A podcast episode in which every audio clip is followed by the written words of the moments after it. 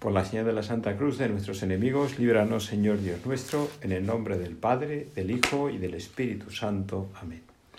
Señor mío y Dios mío, creo firmemente que estás aquí, que me ves, que me oyes. Te adoro con profunda reverencia. Te pido perdón de mis pecados y gracia para ser con fruto este rato de oración. Madre mía Inmaculada, San José, mi Padre y Señor, Ángel de mi guarda, interceded por mí. Cuando miramos a Jesús, que es lo que hacemos cuando hacemos el rato de oración, y cuando nos detenemos un poco para considerar nuestra vida, el sentido de nuestra vida, de, de nuestra entrega, de nuestra vocación, el Señor es el que nos enseña, nos enseña el camino no de una manera teórica, no simplemente con su predicación, sino con su vida, con su forma de hacer las cosas, de, de abrir ese camino por el que tenemos que andar. Y una pregunta que nos puede como ayudar a comenzar este rato de oración es cómo hacía Jesús las cosas con sus discípulos, cómo los fue formando ellos que tenían que continuar con, la, con su obra, con la redención, con esa, ese desarrollo de la iglesia, pues ¿cómo los formó? ¿Cómo los preparó? ¿Qué hizo con ellos? Y una de las cosas que llama la atención, sobre todo cuando uno lo compara con lo que hacían los otros rabinos o lo que era habitual en los rabinos de Israel, en los maestros. Y es que Jesús, de una manera muy clara, lo que hizo fue establecer lazos. Lazos de amistad, afectivos, de cercanía. Jesús con sus discípulos convivía.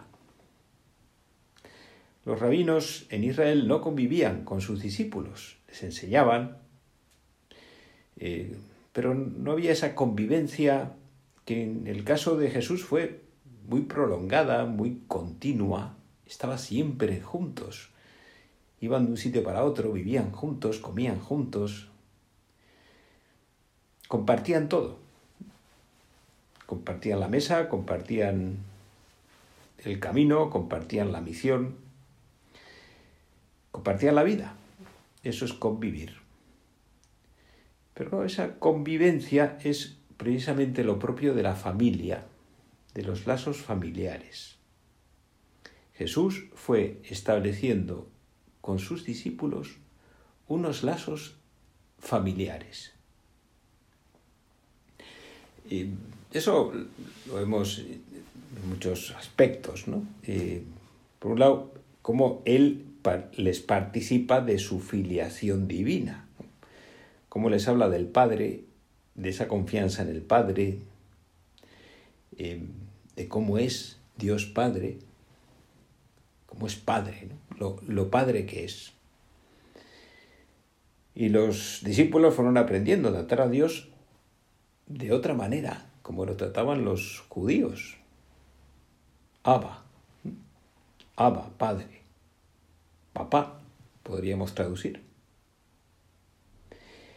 En la última cena, cuando Jesús abre el corazón de una manera más profunda con ellos y les habla de, que son amigos, pero hay un momento, es un momento especialmente intenso en ese discurso de Jesús que recoge San Juan, les llama hijitos, hijitos.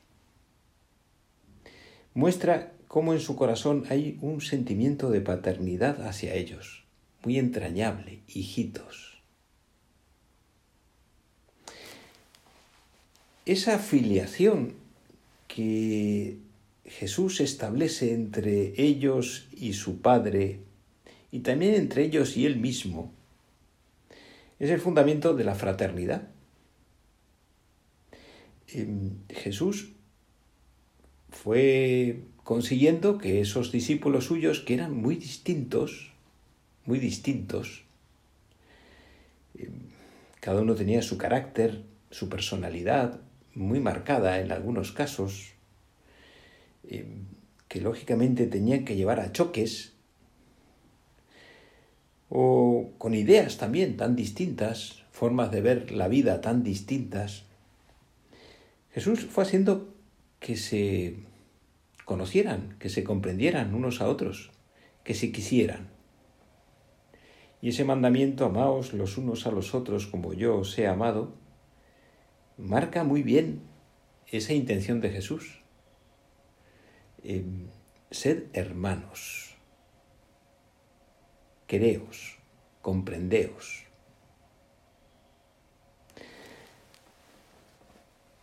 Jesús fue estableciendo unos lazos familiares entre él y sus discípulos y entre los mismos discípulos. Paternidad, filiación, fraternidad. Eran unos sentimientos, una realidad que Jesús quiso que estuviera muy viva. Claro, en el ámbito de la familia, como una consideración eh, ante esa forma de actuar de Jesús, pues se desprende una consideración y es en el ámbito de la familia donde la vida se transmite. Es lo natural, lo humano. A través de la familia nos, nos viene la vida. En la familia aprendemos a vivir. Aprendemos a tratarnos, aprendemos tantas cosas. Jesús quiso transmitir a sus apóstoles esa doctrina de salvación, esa doctrina sobre Dios, todas esas verdades tan profundas que él quería transmitirles, se las transmitió en familia, en la cercanía de los lazos familiares, en la confianza, en el compartir, en el convivir. Y por eso en los primeros discípulos este sentido de la fraternidad, igual que el sentido de la filiación divina y de la filiación a Jesús, estaba muy vivo. En el comienzo de la iglesia era algo que estaba muy vivo y siempre ha estado vivo en la historia de la iglesia. Ahí donde está Dios hay fraternidad, hay filiación. En todas las obras de Dios hay lazos familiares.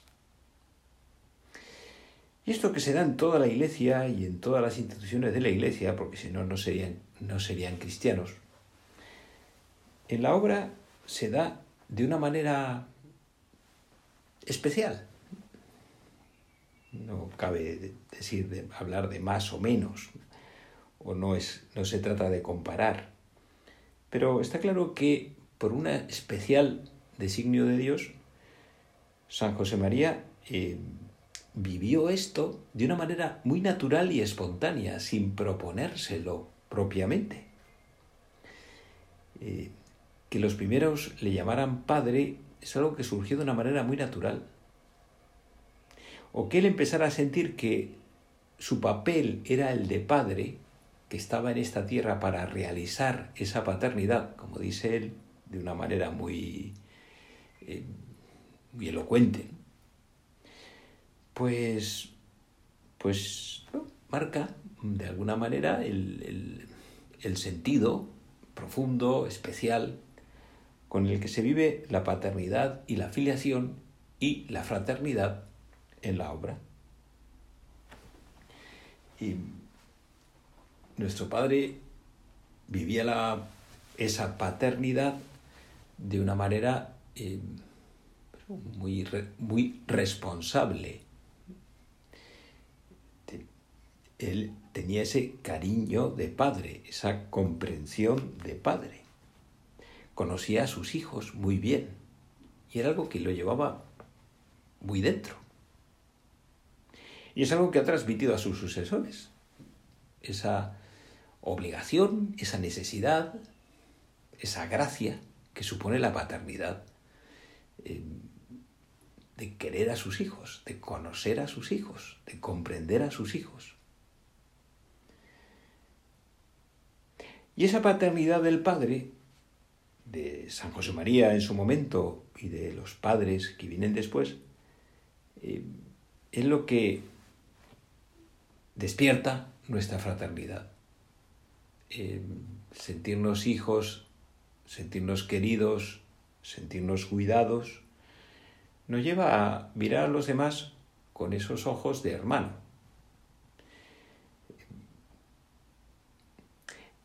Pues así es como se transmite la vida en la obra.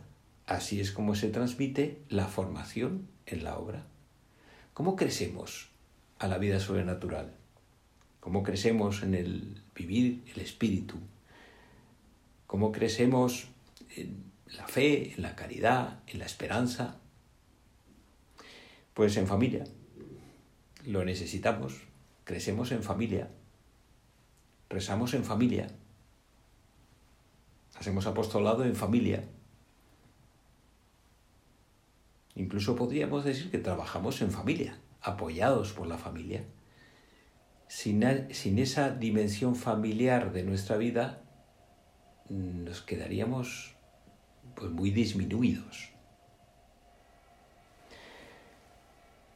Por eso es tan importante en nuestra vida valorar esa vida de familia, tener sensibilidad para la familia, el cariño, la comprensión, el conocimiento, conocerse, conocernos unos a otros, conocernos bien unos a otros, comprendernos, querernos, querer a los demás como son, con sus peculiaridades. Eso hace que el espíritu, que la fe, la esperanza, la caridad, eh, que todo lo bueno se transmita, crezca, se desarrolle.